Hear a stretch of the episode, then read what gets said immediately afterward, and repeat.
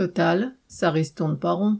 Le groupe Total Energy s'est payé un coup de pub en mettant en place une entre guillemets ristourne de 12 centimes d'euros par litre de carburant dans les 120 stations d'autoroute pendant les mois de juillet et août. Quelle générosité Le litre a augmenté de près d'un euro depuis un an et rien qu'au premier trimestre 2022, Total Energy a engrangé la bagatelle de 5 milliards de profits. Il vole la poule et rend un œuf n'est pas une remise, c'est du vol.